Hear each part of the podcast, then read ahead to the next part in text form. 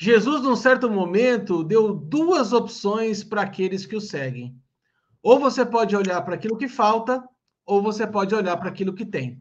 Se ajeita na cadeira, prepare o seu café e vem com a gente logo depois da vinheta. Os Paroleiros um jeito simples e divertido de conversar sobre verdades bíblicas. Vambora, que hoje é dia de parola. E aí, pessoal, tudo bem com vocês? Bem-vindos de volta a mais uma parola inédita do canal Os Paroleiros.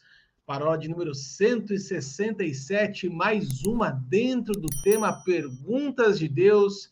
E apesar da abertura dessa parola, eu quero dizer para você que está nos ouvindo, para você que está nos assistindo, que essa parola não é sobre pães. E aí, oráculo, e aí, mente brilhante, tudo bem com vocês? Vamos para lá aí, mente? Vamos para lá. Eu achei que a gente ia chamar aqui o Louro José e falar assim: entre Ana Maria, vamos falar nessa manhã a respeito de panificação. Afinal de contas, Paulinho, com essa barba desse tamanho, é praticamente um Louro José às avessas. não entendi.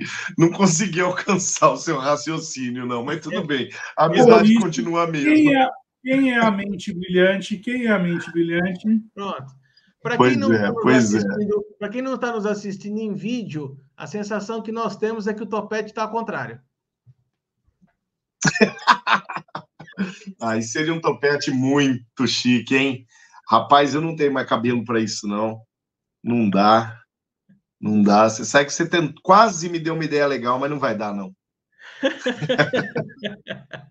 É aquele topetinho do Johnny Bravo, cara. Se você pegar o desenho do Johnny Bravo, é exatamente o formato da sua barba, só que ao contrário. O topete, o topete do, do Johnny Bravo é o topete que o Wilson usava quando a gente conheceu ele há 20 anos atrás. Verdade. Stanley, queremos você patrocinando a gente aqui. Olha aqui, ó. Isso que é um, um grande investimento, Stanley. Queremos aqui falar com você. Você aí que também quer patrocinar esse canal, Olha, veja, aqui tem uma vasta cabeleira aqui para você utilizar. Ai, ai. Vamos lá, então, meninos. Vamos para lá. É, vamos dar sequência aqui, então, nessa parola. E essa nossa roda aqui, ela tem como base a pergunta que Jesus fez aos discípulos lá em Marcos, capítulo 6, versículo 38, que é quantos pães vocês têm? Tá, essa passagem ela acontece dentro, aliás, essa pergunta acontece dentro da passagem da primeira multiplicação de pães e peixes. E aí a minha a minha abertura ela foi proposital, meninos, aí para a gente jogar essa peteca para o segundo segundo bloco, de que de fato, apesar de nós falarmos aqui sobre multiplicação de pães e peixes, a pergunta de Jesus não tinha muito a ver sobre pães mas vamos deixar isso aqui para o segundo bloco. Nesse primeiro bloco aqui, a gente quer trazer para você que nos ouve, que nos assiste, um pouquinho desse contexto bíblico histórico é, dessa passagem para a gente poder entender. E aqui tem muita, muita chave bacana escondida. Até mesmo chaves aqui, né, Paulinho? Para quem vive é, um contexto de pequenos grupos, grupos familiares, de célula, a gente tem aqui também uma chave bem bacana sobre isso. Eu queria que você começasse falando um pouquinho sobre esse trecho aqui, então. Joia, Arthur, Will. Uh, essa, essa, passagem ela tem ela tem os seus paralelos, né? Lá em Mateus 14, em Lucas capítulo 9, João capítulo 6. E dentro da, eu, eu gosto de fazer essa, essa observação acerca dos paralelos, porque, de repente, é, é, uh, detalhes que um dos evangelistas observa não é observado necessariamente pelo outro. Isso nem de longe é uma contradição entre textos, né? Mas é uma mesma história sendo contadas por pontos de vista é, completamente diferentes, né? é, escrita em momentos diferentes, em momentos históricos diferentes, dois dos evangelistas escreveram porque presenciaram, outros dois escreveram porque ouviram a história, né?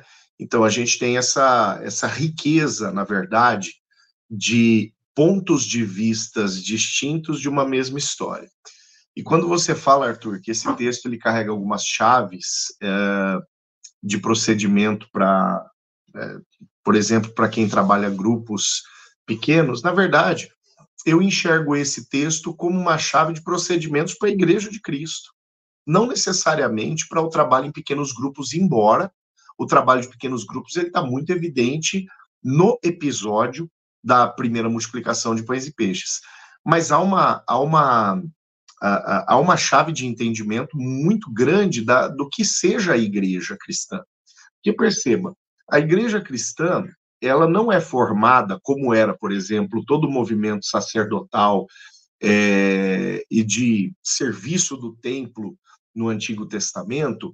É, esse serviço todo ele era é, baseado né, ele era centralizado em um determinado grupo, né, que eram os sacerdotes, os levitas, e essa turma funcionava enquanto é, todo o restante do povo é, acabava ficando como espectador de todo o processo, de tudo aquilo que estava acontecendo.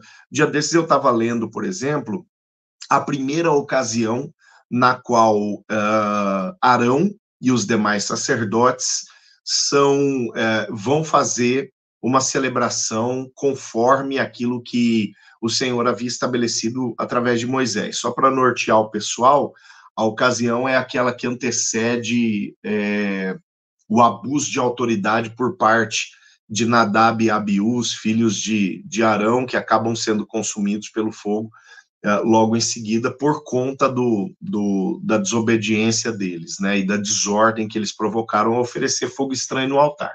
Bom, eu estava lendo aquele texto cara, e pensando, né, e o, que o Senhor me levou a meditar foi justamente isso. É, o povo era espectador em um sacrifício extremamente longo. E essa turma tinha, e longo e outra, trabalhoso, porque essa turma, os sacerdotes, eles sacrificavam o bicho, aí tinha que fazer um monte de coisa, tinha que esperar sangrar o bicho inteiro, tinha que partir o bicho, queimar uma parte, jogar outra parte fora, né? Outra parte eles levavam para o lado de fora da cidade e queimavam lá, né? Depois eles voltavam e faziam mais um sacrifício. Era um negócio extremamente custoso e enquanto tudo isso acontecia, o povo só se locomovia assistindo os movimentos daquele grupo. Né?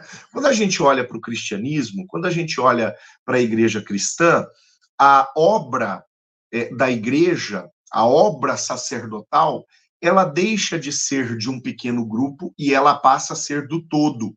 Né?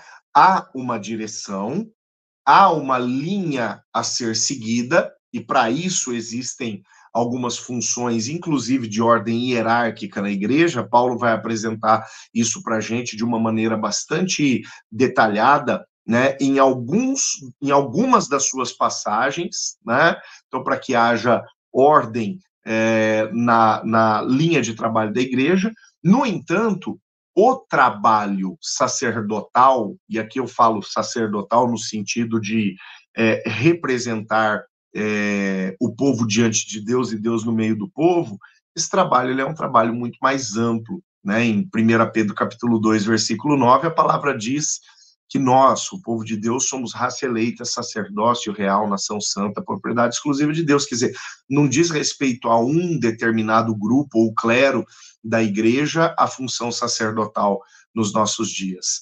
E o que que eu que, por que que eu faço essa ligação?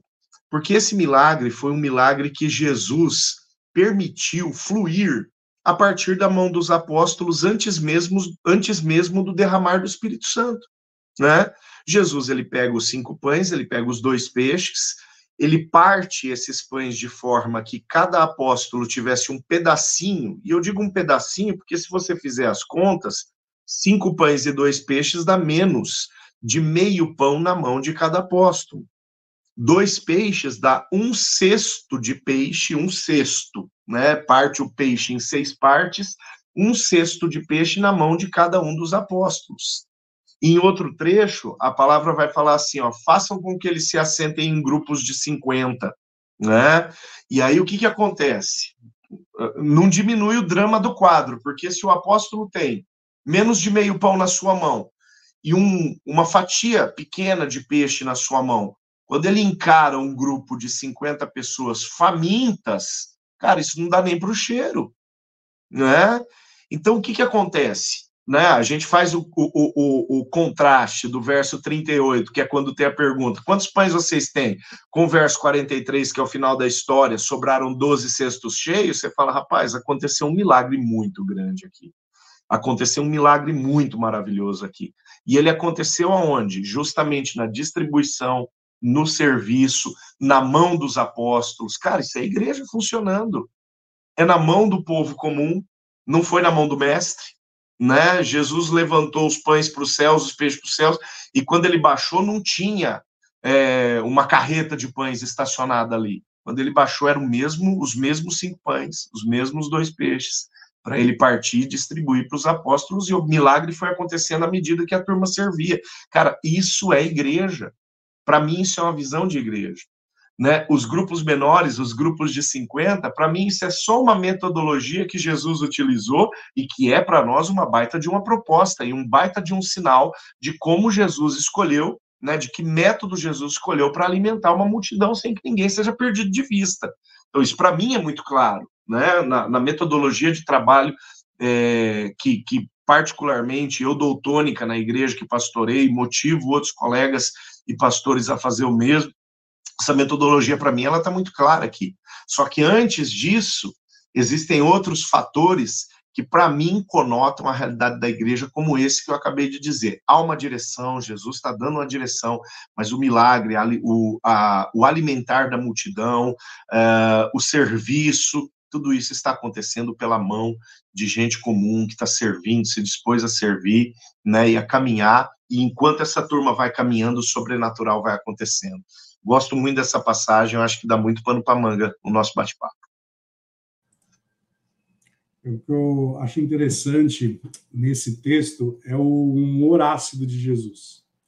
Porque em um dos, um dos, dos sinóticos ele fala assim, e já sabendo o que iria acontecer, ou seja, ali ele ia dar uma trollada nos discípulos, né? E aí ele vira e fala assim, no verso 37, Ei, dá vocês mesmo de comer. E aí os discípulos ficam meio atordoados, dizendo assim: não, pera, não, calma aí, como assim? Eu não cheguei nessa fase ainda.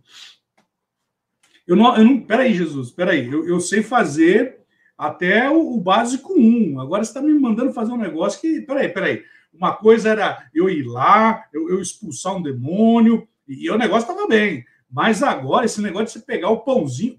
Peraí, peraí. Volta tudo, né?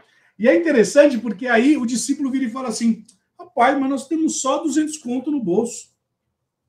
Aí eles começam a conjecturar um negócio que é mais bizarro ainda. Porque eu sei que você falou da carreta furacão aí, a carreta furacão não estava lá naquele lugar, não estava, né? Mas aí um dos discípulos fala assim: rapaz, qual que é a padaria mais perto daqui? Aí eu acho que eles começam a conjecturar. Ai, que feio ficar colocando palavra na boca do coleguinha.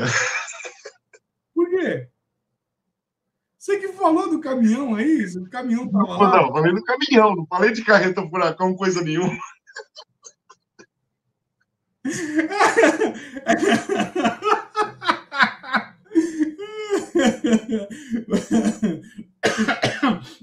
Aposto que você que está nos assistindo, nos ouvindo, já imaginou o fofão dançando assim lá no meio do deserto, né?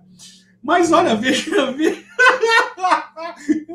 Aí, olha só, presta atenção nisso aí, ó. O Arthur até perdeu o foco aqui, ó. Aí, presta atenção numa coisa.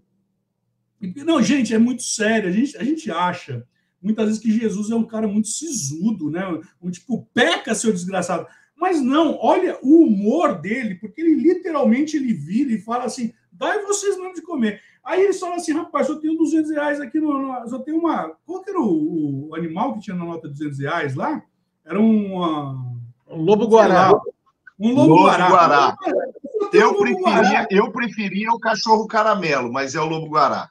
Então, aí ele chega lá e fala assim, aí os outros começam a conjecturar entre eles, assim, mas capaz, Como que nós vamos na padaria? Aí eles começam a não, como que vai ser o transporte?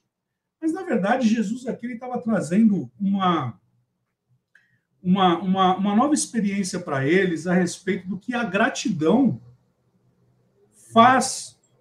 Eu gosto muito de uma expressão do meu pastor que ele fala assim: a gratidão abre portas. Nesse caso, a gratidão traz a multiplicação, né? Porque se você parar para pensar, Jesus ele só fez uma oração aqui. Pai, graças te dou. E do nada, o milagre começa a acontecer, né? Quando nós pegamos é, é, Abraão, Deus proverá para si. Né? Ele é Jeová Jireh. Naquele momento, Abraão ele não estava conjecturando mais, olhando e falando assim, de onde virá? Ele simplesmente ele faz uma manifestação, ele fala, não, Deus é o Deus da provisão. Eu sei que ele vai fazer.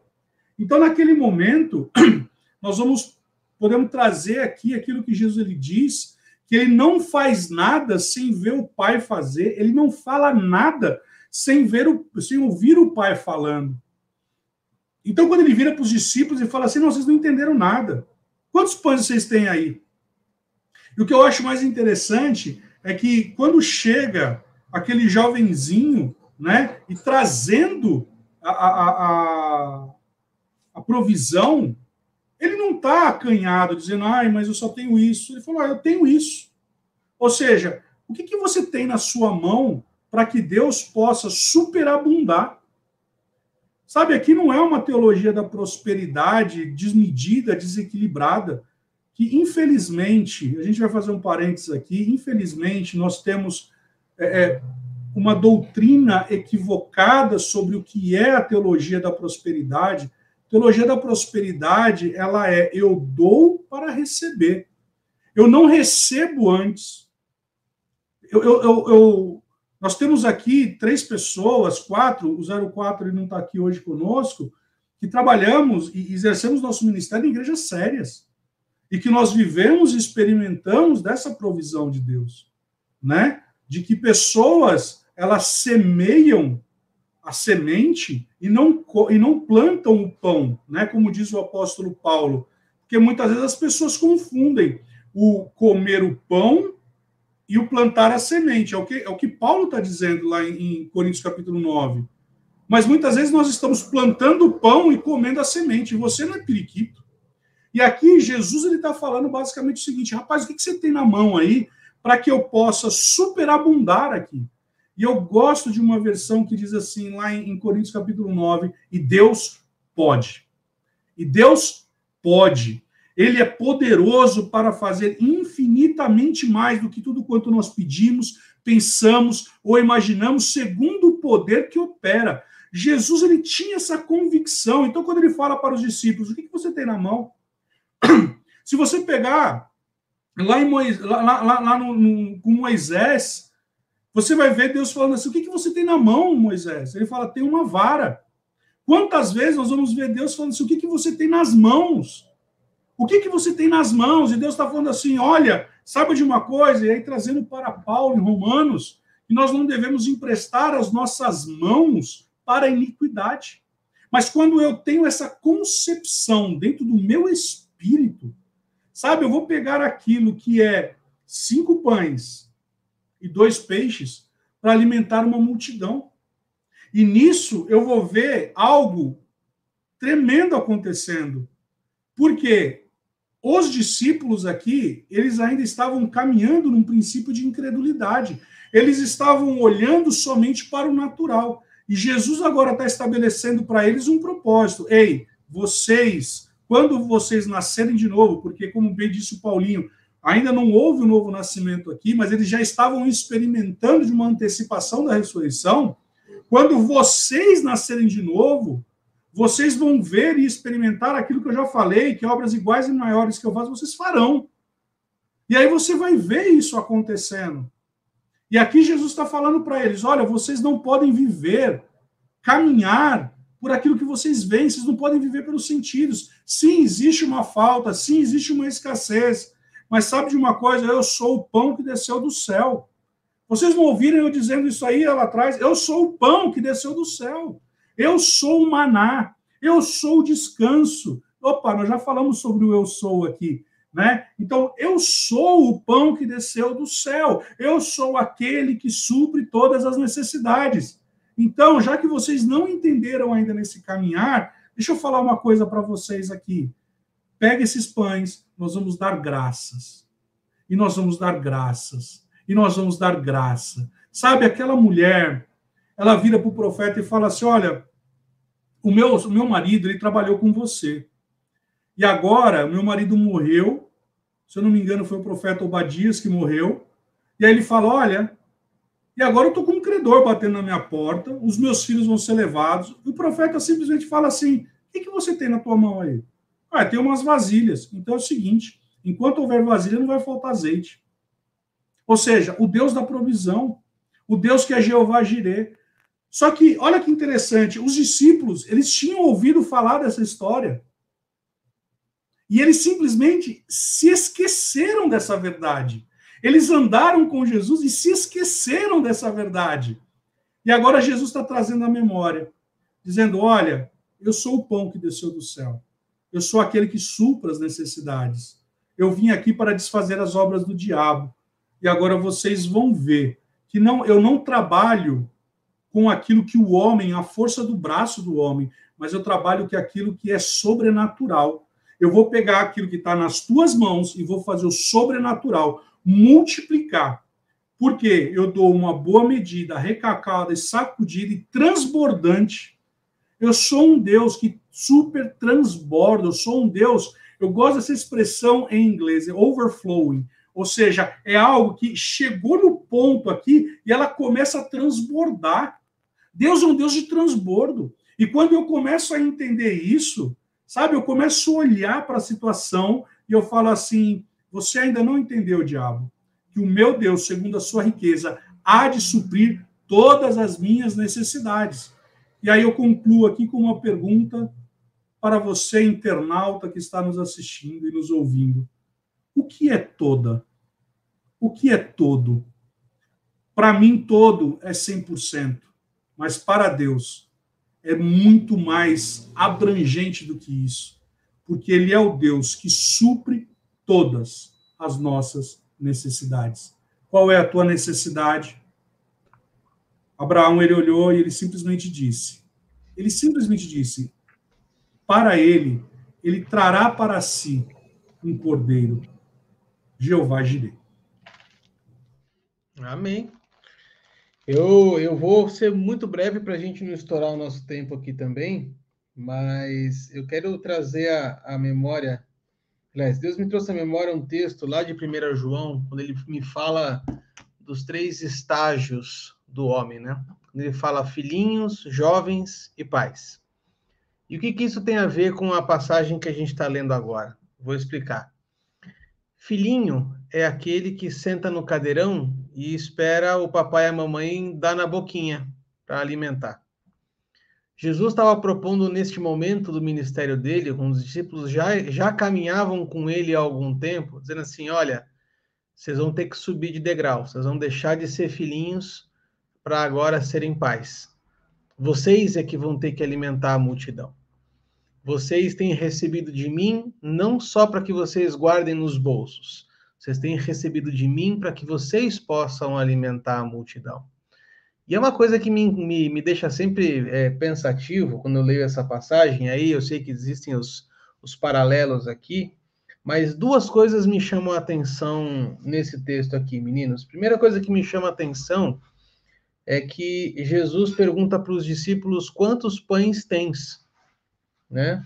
Só com detalhe, os pães não eram dos discípulos. Os pães eram do menino. Ou seja, nem isso os discípulos tinham. O que me leva à segunda reflexão. Né? Quem anda com Jesus, quem serve junto com Jesus, jamais pode estar despreparado para qualquer situação. A gente sempre tem que ter alguma coisa preparado, né? Quantas vezes a gente muitas vezes está é, andando com, aliás, conversando com os discípulos e fala assim, olha, é, eu preciso que você traga uma palavra para a situação. Ah, eu não tenho nada preparado. É, ah, meu querido, quem, quem é um discípulo de Cristo sempre tem alguma coisa preparada. Sempre tem uma palavra no bolso, sempre tem uma, uma palavra para poder compartilhar ou é, transbordar, como o Ilcinho fala. Um servo de Cristo nunca anda com os bolsos vazios. Um servo de Cristo anda sempre preparado para que o pouco que ele tem, colocado nas mãos de Jesus, possa alimentar a multidão. Então fica aqui o desafio para nós é, e para aqueles que nos ouvem, e para aqueles que nos assistem, é que é um, há um momento da nossa caminhada com Cristo que um degrau precisa ser levantado. O degrau que você deixa de ser filhinho e passa a ser pai, para você começar a alimentar as pessoas também. E nesse segundo bloco, como já é de praxe, a gente vai trazer essa pergunta para os dias de hoje. E aí eu quero começar provocando vocês, é, o Wilsinho começando dessa vez. Quando eu comecei essa a chamada dessa parola, e eu falei que Jesus mostra para a gente dois caminhos. Ou a gente escolhe olhar o que a gente não tem, o que falta, ou a gente resolve olhar aquilo que nós temos, ainda que seja pouco. Essa dúvida sempre vai aparecer é, nos nossos momentos ministeriais. Eu tenho certeza que vocês já passaram por esse momento e nos, nos aconselhamentos que vocês fazem com as pessoas, as dúvidas são muito parecidas, né? E as pessoas falam assim: eu não tenho nada, o que eu tenho é muito pouco, o que eu tenho é muito pequeno. Quando Deus me der mais, então aí eu vou conseguir é, desenvolver alguma coisa, enfim. Por isso que eu provoquei de que essa parola não é exatamente sobre pães. Essa parola aqui, ela é sobre decisões.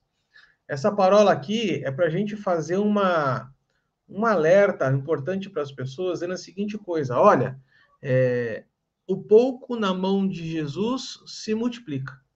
Então, o que a gente tem que fazer é parar de olhar para a força do nosso braço, para aquilo que nós podemos produzir, para aquilo que nós podemos fazer, e entregar isso nas mãos do Senhor para que Ele multiplique e a gente possa então distribuir para a multidão. E aí o Wilson, no primeiro bloco, falou uma coisa que eu achei bem legal, e foi uma frase que uh, o Douglas Gonçalves, do Jesuscope, fez uma pregação uns tempos atrás, ele falava, fez, inclusive ele fez uma, uma campanha na internet que foi muito interessante. Ele falava assim: agradece que cresce. Ou seja, toda vez que nós colocamos gratidão é, na, naquilo que a gente é, tem, né? toda vez que a gente expressa gratidão ao Senhor por aquilo que nós temos, automaticamente ele multiplica aquilo que nós já temos, né, Will?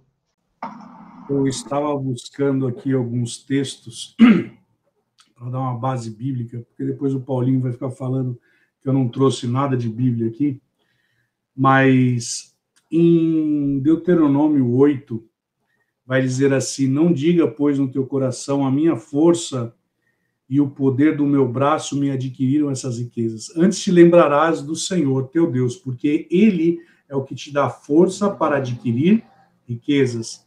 Em, Deuteron... em Eclesiastes 5,19 diz assim: E quanto ao homem, a quem deu, Deus deu riquezas e bens. E aqui nós estamos falando sobre o dom de adquirir riquezas. Em Zacarias 4,10, ele vai dizer para nós não desprezarmos os pequenos começos. Olha que interessante.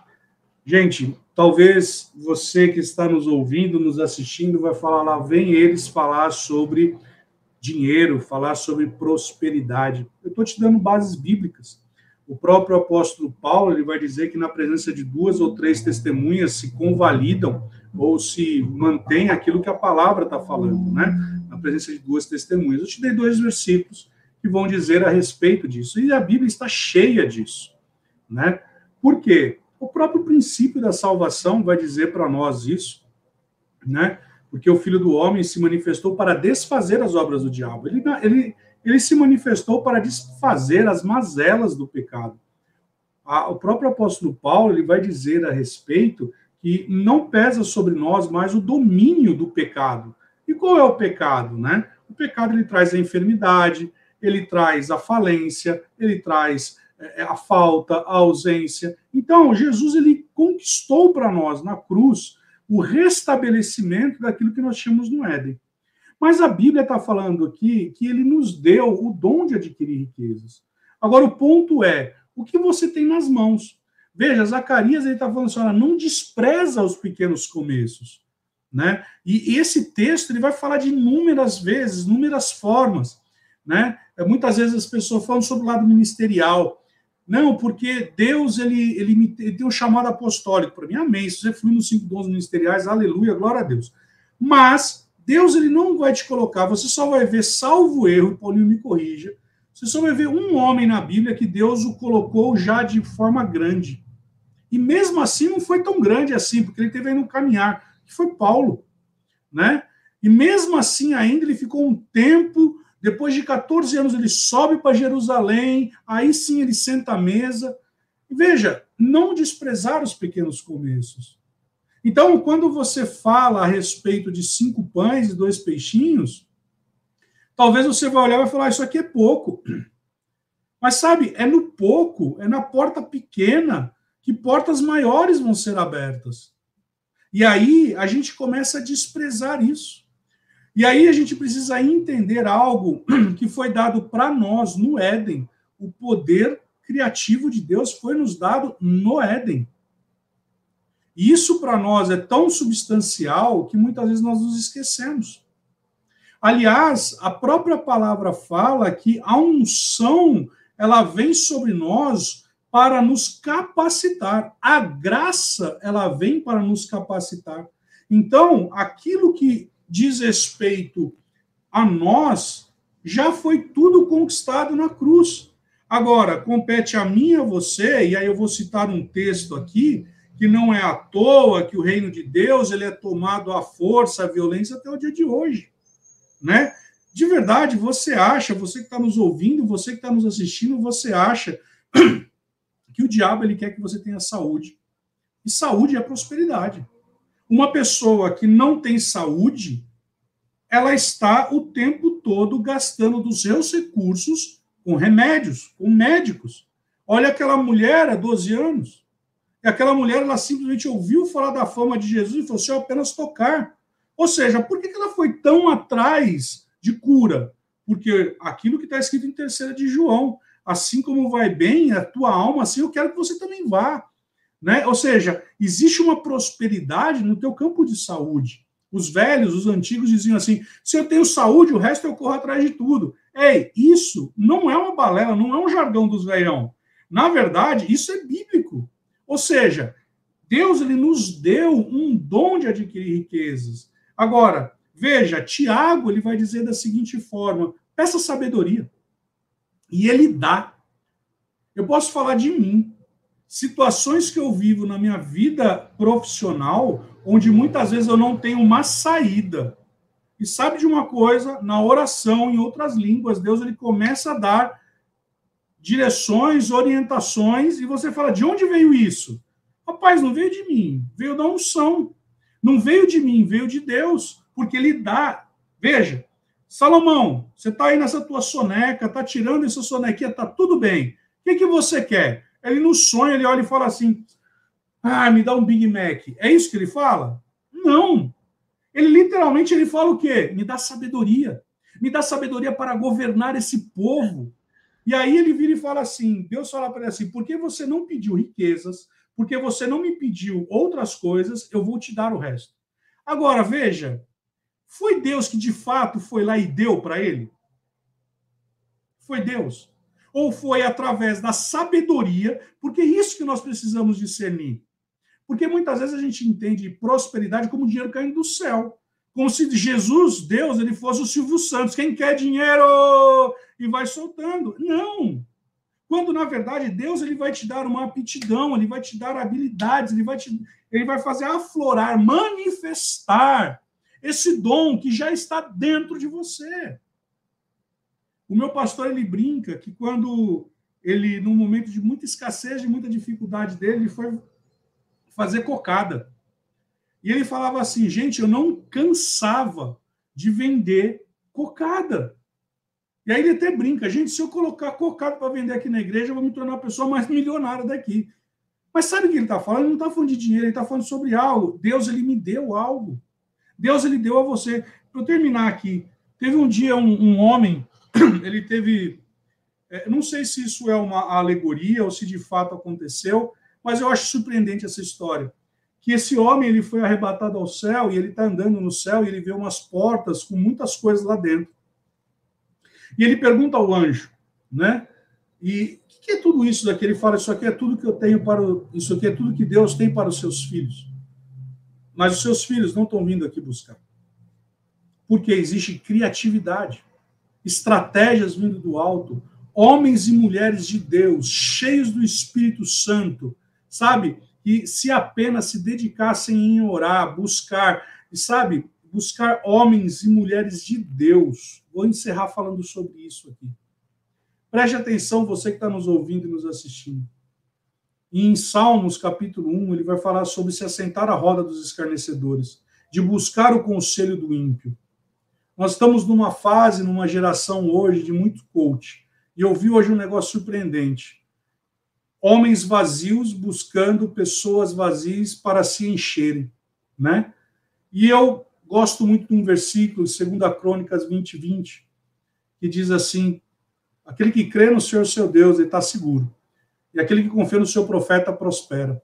Sabe, o anjo da tua igreja, o pastor da tua igreja, se ele é um homem de oração, de leitura da palavra, que ele se enche, se abastece, você vai buscar direções para ele, ele vai falar para você, falar assim, irmão, vai nessa. Não, irmão, não vai nessa. Essa semana mesmo, meu pastor virou e falou o seguinte, sabe o que eu acho interessante?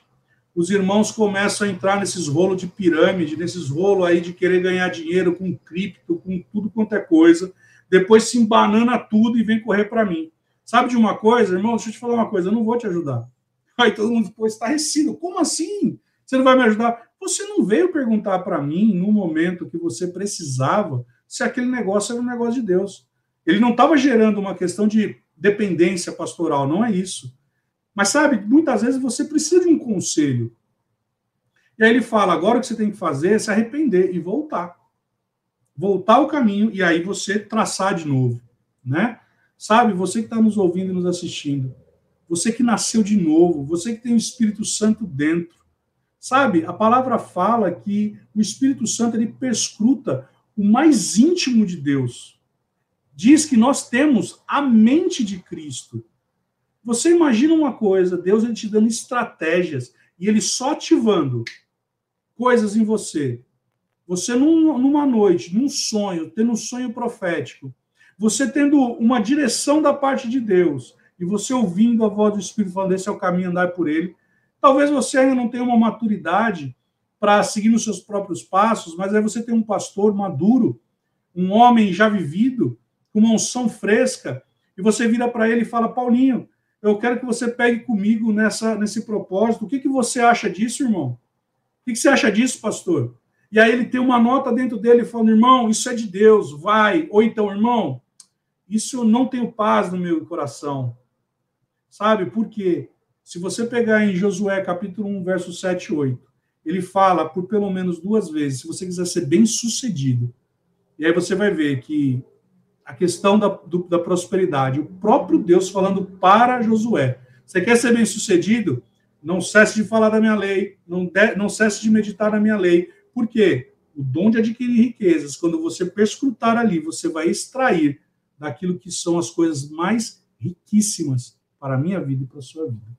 Você tocou num ponto, Will, que eu julgo assim extremamente decisivo uh, na nossa caminhada com o Senhor, que é o quanto nós estamos predispostos a entregar o que nós temos nas nossas mãos para Ele. Né?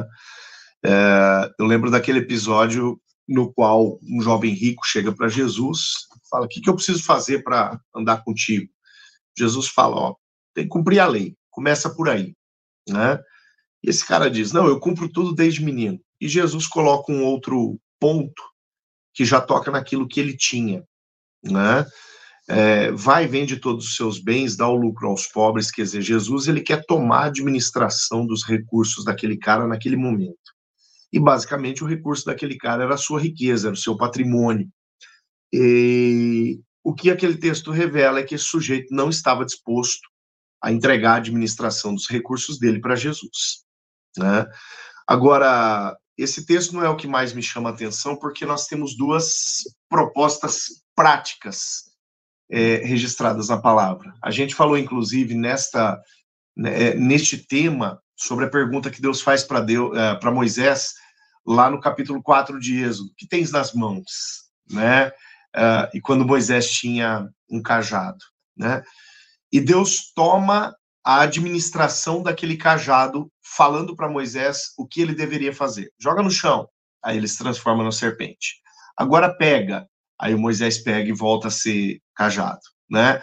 Aí a gente vê o resultado uh, de quando a administração do que eu tenho nas minhas mãos é entregue a Deus, né?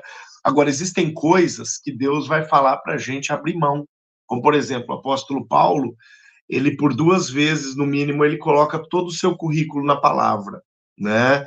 Ele escreve, por exemplo, aos filipenses, ó, oh, eu, eu sou judeu de judeus, eu sou benjaminita, eu fui aluno é, na escola de Gamaliel, né, eu sou zeloso quanto à lei e tal, e no final das contas ele coloca assim, tudo, porém, considerei como esterco, né, em troca daquilo que é mais sublime, em troca da minha relação com o Senhor. Então aí a gente vê Paulo permitindo que aquilo que ele tinha nas mãos dele, aquilo que havia formado a vida dele, aquilo que havia formado o caráter dele, uh, fosse renunciado, ele abrisse mão disso em troca daquilo que ele julgava mais sublime, né, e mais necessário, mais vital é, para ele. Né? Então, na verdade, aquilo que a gente tem nas nossas mãos, quando colocado nas mãos do Senhor, para que Ele possa administrar da forma correta, né, para que Ele possa dar a destinação correta, vai gerar milagre. Aquilo que você falou, Will, a, a obediência, ela vai gerar resultado, ela vai gerar bênção. Crede nos seus profetas e prosperareis, é o segundo Crônicas 20 20 que você citou, né? A fala é, é, a fala de Josafá, né, lá no deserto de Tecoa, antes de uma batalha importante.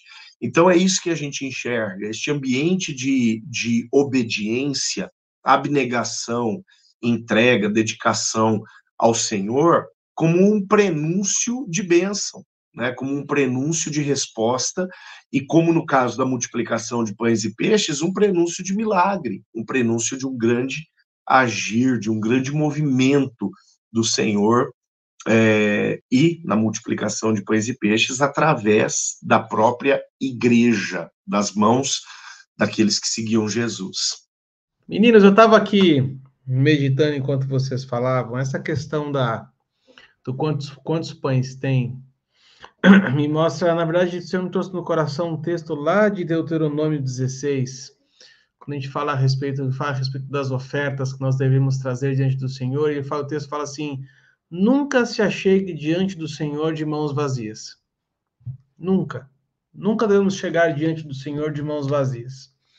Isso me fala a respeito de é, uma preparação prévia, né? Nós estamos nos preparando, estarmos sempre vigilantes a respeito do que é aquilo que nós podemos é, entregar muito mais que o valor, né? Quando o texto está falando aqui de Marcos 6, que é o texto base nosso, ele fala, os, os discípulos falam assim: será que nós teríamos que, que usar 200 dinheiros ou 200 denários para comprar pão para essa multidão? 200 denários são 200 dias de salário, são oito meses de salário de homem, né?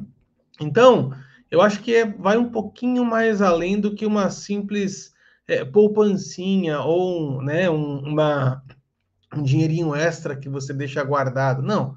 Aqui o texto estava falando de, olha, 200 denários é um, é um fundo considerável para você ter para alimentar aquela multidão. Então, muitas vezes, as necessidades das pessoas, né, as demandas é, da, daqueles que nos procuram, é, via de regra, vem sempre bem acima daquilo que nós podemos oferecer. Quantas vezes eu já me vi diante de uma pessoa fazendo um atendimento, fazendo um discipulado, E a pessoa começa a falar, falar, falar, e eu, e eu pensando comigo mesmo, Senhor, o que, que eu tenho para oferecer para esse cara? Não tenho nada para oferecer para esse cara de mim mesmo. E a minha oração sempre é, Deus, é, coloca alguma coisa é, no meu coração para que eu possa transbordar dele. Mas aí o Wilson falou uma coisa que ele tem razão, né? É, nós, nós precisamos estar com sempre algo em mãos para que ele possa multiplicar. A gente não pode multiplicar. A matemática diz que 1 vezes 0 é 0, 100 vezes 0 é 0, 1 milhão vezes 0 é 0. Não tem como a gente chegar com zero e esperar que Deus multiplique algo do zero. Né? É, sempre temos que ter alguma coisa disponível. Isso me fala um pouquinho também a respeito de disciplinas espirituais né, sobre leitura da palavra, sobre jejum, sobre consagração, sobre santificação, sobre comunhão, sobre congregar. Tem coisas que nós vamos uh, uh, desenvolvendo que isso vai fazendo que um bom depósito seja colocado em nós. Nós temos sempre algo para poder entregar nas mãos do Senhor e falar assim: Senhor, eu tenho hoje só um capítulo da Bíblia que eu li, mas faz com que esse um capítulo se torne algo relevante para que eu possa transmitir para outras pessoas. Mas, ao mesmo tempo, eu vejo, meninos, algo no coração dos discípulos, é, que é algo que a gente nunca pode perder de vista, e eu sempre falo para as pessoas que estão comigo, né? É, os discípulos, eles tinham a preocupação de que as pessoas vão morrer de fome. As pessoas, elas estão compadecidas, elas precisam ser alimentadas eu acho que uma das piores coisas que pode acontecer para o ser humano não é, é, não é essa questão do, da, da, falta de alimento, mas é a falta de fome. Porque tem muita gente que tem uma mesa farta diante dele e não tem fome para comer. Tem muitas pessoas que estão dentro da igreja há meses, há anos, se alimentando, se alimentando, se alimentando, absorvendo, absorvendo, absorvendo, e são verdadeiras represas que retém todas essas, essas palavras, essa unção, algo que é derramado sempre do altar. E são pessoas que estão retendo, são pessoas que estão vendo outras padecerem de fome, mas em nenhum momento elas têm compaixão. O mesmo olhar que Jesus teve quando ele desceu do barco, versículos antes dessa pergunta, ele olhava para as pessoas que não eram ovelhas que não tinham pastor. A compaixão é algo que vai fazer com que a gente se movimente na direção do outro. Sempre vai ser é, algo que vai nos impulsionar para o Senhor e falar assim: Senhor, eu tenho, é, eu tenho esse povo aqui para alimentar agora, o que eu faço? Isso me traz no coração que a gente não pode nunca estar, tá, como disse no começo da minha fala, totalmente despreparado. A gente tem que sempre estar tá com alguma coisa no coração, porque Deus vai perguntar o tempo inteiro para a gente, Jesus vai perguntar o tempo inteiro para a gente. Ok, você tem uma, uma, demanda, você tem algo que você precisa fazer, você tem uma multidão que você precisa alimentar, tá? Mas a pergunta que não quer calar é: o que você trouxe? O que você trouxe para a mesa hoje? É, tem uma, uma música do Alessandro Vilas Boas que ele fala, né, que eu não trouxe nada para a mesa, a não ser uma fome e uma sede, e eu não estou aqui querendo é, contradizer, nem discutir, nem entrar no mérito se a música está certa ou se está errada, mas desde o começo dessa parola, o que tem gritado no meu coração é: eu preciso trazer alguma coisa para a mesa para poder compartilhar. Eu preciso trazer alguma coisa para a mesa para que o Senhor Jesus possa multiplicar e alimentar essa multidão que está se achegando. Porque é fato, Paulinho, tem uma multidão se achegando perto de você aí, o Ilcinho tem uma multidão que está se achegando lá no Ilcinho, e aqui não é diferente. Nós temos todas semanas após semana multidões que se achegam é, ansiosos por ouvir palavra, e muitas delas elas vêm despreparadas. Elas vêm do jeito que elas estão. Mas nós não podemos ser dessa forma. Nós não podemos simplesmente estar o tempo inteiro despreparados. Nós temos que estar preparados para poder eh, participar, ser participante daquilo que o Senhor tem para fazer. Então, vocês têm alguma coisa mais para complementar? Como é que vocês estão aí? Tô que nem o 04, concordando com tudo, cara. Podemos encerrar, Will? Bora lá. Então, amém. Então, chegamos ao final de mais uma roda de parola, parola 167, mais uma dentro do tema Perguntas de Deus. E na semana que vem nós estaremos de volta com mais uma pergunta feita por Jesus. Já deixa aqui o seu joinha, compartilhe esse conteúdo. Se você gosta e quer seguir os paroleiros, nós estamos no Instagram, no YouTube, no Facebook, mas também estamos nas principais plataformas de podcast. Basta você escolher uma que seja melhor para você. Um grande abraço, fiquem com Deus e até a próxima. Tchau, tchau.